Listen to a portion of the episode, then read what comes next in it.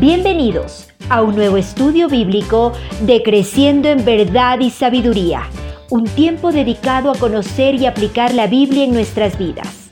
Aquí empezamos. Habíamos hablado y nos habíamos quedado en esta parte de que la preocupación en sí misma no es mala, eso habíamos estado hablando, la preocupación no es mala, la preocupación desmedida, la preocupación que se vuelve ya enfermiza o paralizante, esa es la preocupación que es mala y que es una ansiedad o un afán, como le llama la Biblia. Esa sí es mala, pero la preocupación en sí eh, no, no lo es. Incluso yo les di un par de versículos bíblicos, segunda de Corintios 11, 28. Ah, ahí Pablo decía, yo me preocupo por todas las iglesias, paso preocupado por las iglesias. Luego en primera de Corintios 12, 25, en cambio la Biblia nos animaba a todos nosotros a estar preocupados. Y esa es la palabra que se utiliza ahí, estar preocupados, pero de una manera correcta, de una manera saludable hacia los demás. ¿A qué conclusión básicamente habíamos llegado la semana pasada? Que la ansiedad es preocupación desmedida, es destructiva, es enfermiza. Pero bíblicamente es algo más y lo podemos resumir en una sola palabra. La preocupación es básicamente pecado. Eso es lo que es. Y esto es, a la gente no le gusta escuchar. A la gente no le gusta escuchar esto. ¿Qué es pecado? Porque como vamos a ver en un ratito, hemos hecho de la preocupación o de la ansiedad, hablamos con ustedes alguna vez de los pecados respetables, eso es lo que hemos hecho con la preocupación y la ansiedad. Y a mucha gente a veces hasta se ofende cuando le decimos la ansiedad es pecado. No, le gusta escuchar esas cosas, les parece ofensivo. Entonces, vamos a ver bíblicamente por qué. ¿ok? Aquí es donde tienen que tener listas sus Biblias también. Primero, la ansiedad es pecado porque es una desobediencia directa a Dios. Y esto puede que les sorprenda a ustedes. Dios claramente, Dios específicamente nos ha dicho que no nos preocupemos de esa manera, que no tengamos ansiedad. Vamos a ir a Mateo, el Evangelio según San Mateo, capítulo 6, y vamos a enfocarnos en el versículo 25. Este versículo dice, por lo tanto os digo, no os afanéis por vuestra vida, es lo que dice el Señor Jesús, no os afanéis, no tengo otra vez la palabra, no estén ansiosos, no estén preocupados hasta el punto de estar enfermos, no os afanéis por vuestra vida, que, habéis de comer, que habéis de beber, ni por vuestro cuerpo, que habéis de vestir. ¿No es la vida más que el alimento y el cuerpo más que el vestido? Noten otra vez lo que Jesús, y espero que noten esto, porque este es Jesús, este no soy yo, este no es alguien más. Jesús dice, no os afanéis, no tengan ansiedad y noten por favor, este no es un consejo. Jesús no dice, ¿saben qué? Yo, yo, les, yo les aconsejo a ustedes que no vivan de esa manera. No, no, no, está muy bien. No, este es un mandamiento. No os afanéis, no tengan ansiedad. Vamos a ir y ver la misma idea en el apóstol Pablo en Filipenses capítulo 4, versículo 6. Filipenses capítulo 4, versículo 6. Por nada estéis afanosos, por nada estéis afanosos, sino sean conocidas vuestras peticiones delante de Dios con toda oración y ruego con acción de gracias. Noten por favor otra vez, por nada estéis afanosos. Esta no es una recomendación. Este no es simplemente un buen consejo. Esta es una cosa, pero es un mandamiento y ustedes conocen bien esto. Si sus padres van donde ustedes y le dicen, oye, yo, ¿sabes qué? Yo te recomiendo esto. Bueno, recomendación significa que yo puedo hacerlo como no puedo hacerlo. Pero si su padre o alguien que es autoridad sobre usted dice, ¿saben qué? Anda y haz esto y hazlo ahora, es muy diferente porque es un mandamiento. Y lo que Jesús nos enseña y lo que Pablo nos enseña y la Biblia en general nos enseña es que no tenemos que estar ansiosos. Ahora, como dije al comienzo, es, es una tristeza, en verdad, que todos nosotros, incluyendo los cristianos, y yo me incluyo aquí también, que muchos de nosotros o todos nosotros hemos hecho de la ansiedad un pecado, como hablamos hace algunos meses atrás, un pecado respetable. Es lo que hemos hecho. Es decir, ahora ponemos excusas y justificamos para estar ansiosos. Un pecado que lo seguimos practicando sin ningún problema y ponemos excusa. Ahora, ¿cuál es la excusa? La excusa es la pandemia. ¿Cuál es la excusa ahora? El virus. Ah, no, es que ahora sí tengo excusa, tengo que estar ansioso, tengo que estar preocupado de manera desmedida porque esto me está pasando en la vida. Pero ¿saben qué? Lo interesante es que cuando esto se vaya y algún rato se va a ir, nosotros vamos a encontrar una nueva cosa por la cual preocuparnos. ¿Y qué va a hacer eso entonces? El casarme, un esposo, los hijos, la universidad, la nueva carrera. Siempre vamos a encontrar algo y siempre vamos a justificar. Y ahora, como digo, entonces lo hemos hecho hasta justificable, lo hemos hecho algo respetable, uno de esos pecados respetables que todos lo hacemos y que hemos encontrado una excusa para seguirlo practicando. Eso no está bien, no es correcto. Como vivimos ahora en una vida ajetreada, entonces ya decimos está bien ser ansioso y cosas. No, puede que sea normal, queridos hermanos Puede que sea normal estar ansioso en esta vida, pero eso no justifica o no le quita que siga siendo pecado. Vivir con ansiedad entonces, con esta preocupación paralizante, realmente es una, una desobediencia directa a Dios y por lo tanto es pecado. No es, no es algo así nomás, no lo es. Número uno entonces, que hemos visto, es pecado porque es desobediencia directamente en contra de Dios. Número dos, la ansiedad es pecado porque es falta de confianza en Dios, es falta de fe. La ansiedad es pecado porque nos lleva a creer que las circunstancias son más grandes que Dios. Cuando Dios en verdad nos ha dicho lo contrario, no. Tranquilo. Déjenme darles un par de ejemplos. Vamos a ir a Isaías capítulo 43. Estos versículos son bastante conocidos. Isaías capítulo 43 y vamos a enfocarnos en el versículo 1 y versículo 2. Ahora así dice Jehová, creador tuyo, oh Jacob, y formador tuyo, oh Israel. No temas, noten por favor, no temas porque yo te redimí, puse nombre, mío eres tú. Cuando pases por las aguas, yo estaré contigo. Y si por los ríos, no te anegarán. Cuando pases por el fuego, no te quemarás, ni la llama arderá en ti si notan lo que Dios está haciendo, y no en este versículo, sino en un mundo de versículos, lo que Dios hace básicamente es decirnos, no se preocupe, yo estoy con ustedes. Y el momento en que nosotros comenzamos a tener esta ansiedad, entonces comenzamos a tener esta falta de confianza en Dios. Ya no confiamos en el otro de los otro de los clásicos vamos a ir al Salmo 23. Ah, ustedes saben esto hasta de memoria lo conocen. Salmo 23. Aunque ande en valle de sombra y de muerte, no temeré mal alguno, porque tú estarás conmigo. Tu vara y tu callado me infundirán, me infundirán aliento. Estas palabras no, no son simplemente parte de un salmo bonito. Esas palabras no simplemente están ahí para que suenen bien y el Salmo 23 sea un salmo ya que podamos memorizar. No, no es eso. Esas palabras están ahí para darnos confianza y decirnos, hey, aunque estés pasando por valle de sombra y de muerte, cuando estés pasando por cosas complicadas, hey, no tienes que temer, porque yo estoy contigo, dice Dios. Y el momento en que nosotros comenzamos a tener ansiedad, estamos, estamos dejando de confiar en Dios, es falta de fe. Por eso la ansiedad es pecado, porque es falta de fe también.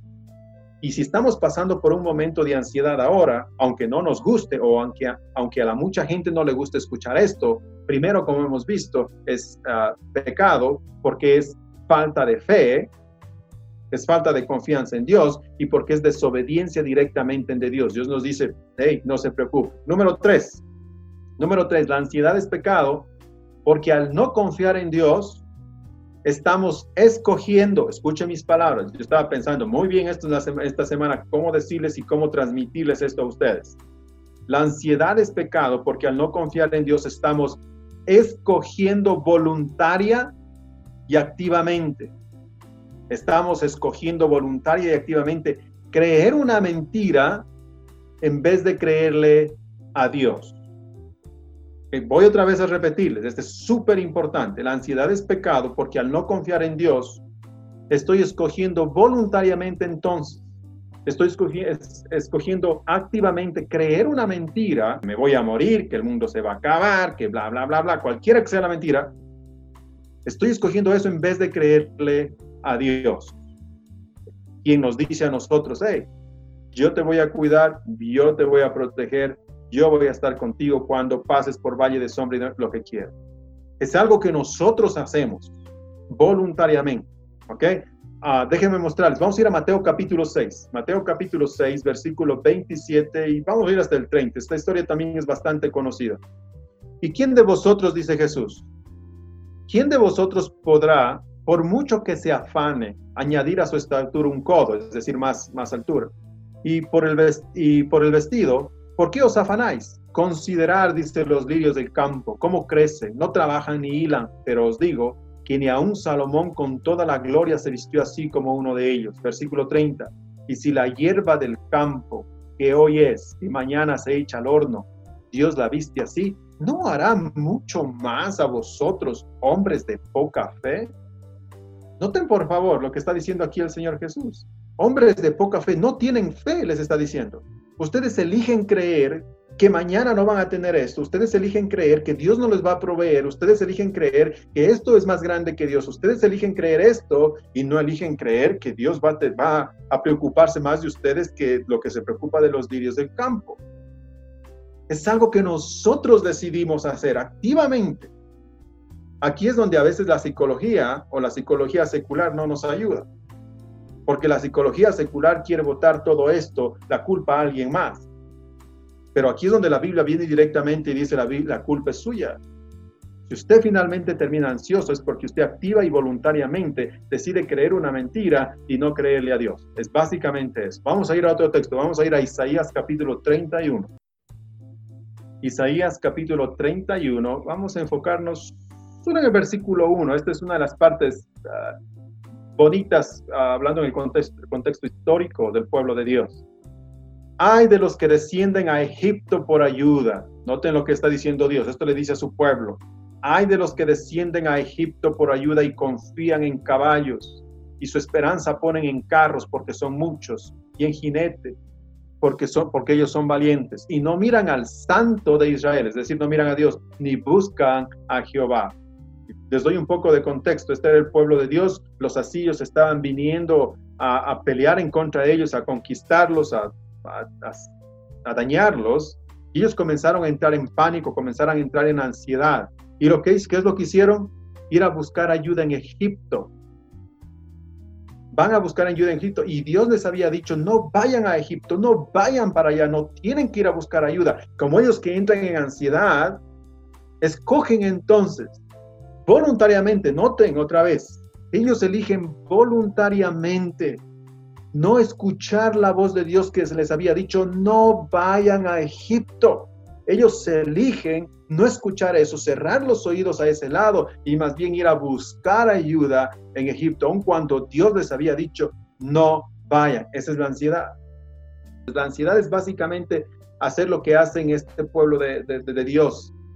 La ansiedad es elegir activamente voluntariamente cerrar mis oídos a Dios y abrir mis oídos para otra cosa y hacer lo que Él no quiere.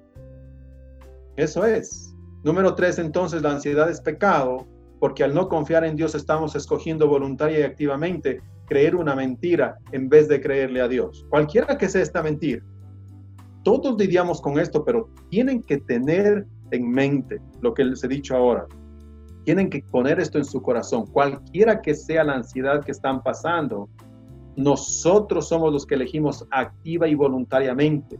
No escuchar a Dios y decir, hey, no, no se preocupen demasiado. Y comenzarnos a preocupar voluntariamente por cosas que no deberían. Número cuatro, estar ansioso es pecado o la ansiedad es pecado porque la ansiedad nos lleva a tratar de resolver las cosas que no están a nuestro alcance que no nos corresponden resolver. Y al hacer esto estamos poniéndonos en el puesto de Dios. Le robamos el trabajo a Dios y hacemos un trabajo pésimo. Esa es la verdad, hacemos un trabajo pésimo. La ansiedad es pecado otra vez, número cuatro, porque la ansiedad nos lleva a tratar de resolver las cosas que no están a nuestro alcance, que no nos corresponde resolver en ninguna manera. Ah, les doy un ejemplo de esto. Vamos a ir a Primera de Samuel capítulo 13 versículos del 8 al 10. Y esperó siete días conforme al plazo que Samuel había dicho, pero Samuel no venía a Gilgal y el pueblo se le desertaba. No sé si recuerdan la historia, la historia es la historia de Saúl. Samuel el profeta le Dios le había dicho a Saúl, hey, espérame siete días. y a los siete días yo voy a venir y al séptimo día yo voy a ofrecer el sacrificio a Dios. Vos no hagas nada, vos no ofrezcas nada. Espérame, el séptimo día yo voy a volver. Pero ¿qué hace Saúl? Como dice el texto, llegan los siete días, el plazo se cumple y Samuel no viene. Samuel no llega. Y el pueblo encima de eso, como dice el texto, se le desertaba. Ya comenzaba a alborotarse. Entonces dijo Saúl, traedme holocausto y ofrendas de paz. Y ofreció el, holocausto. Y cuando él acababa de ofrecer el holocausto, he aquí Samuel que venía. Y Saúl salió a recibirle para saludar. Noten lo que está pasando aquí.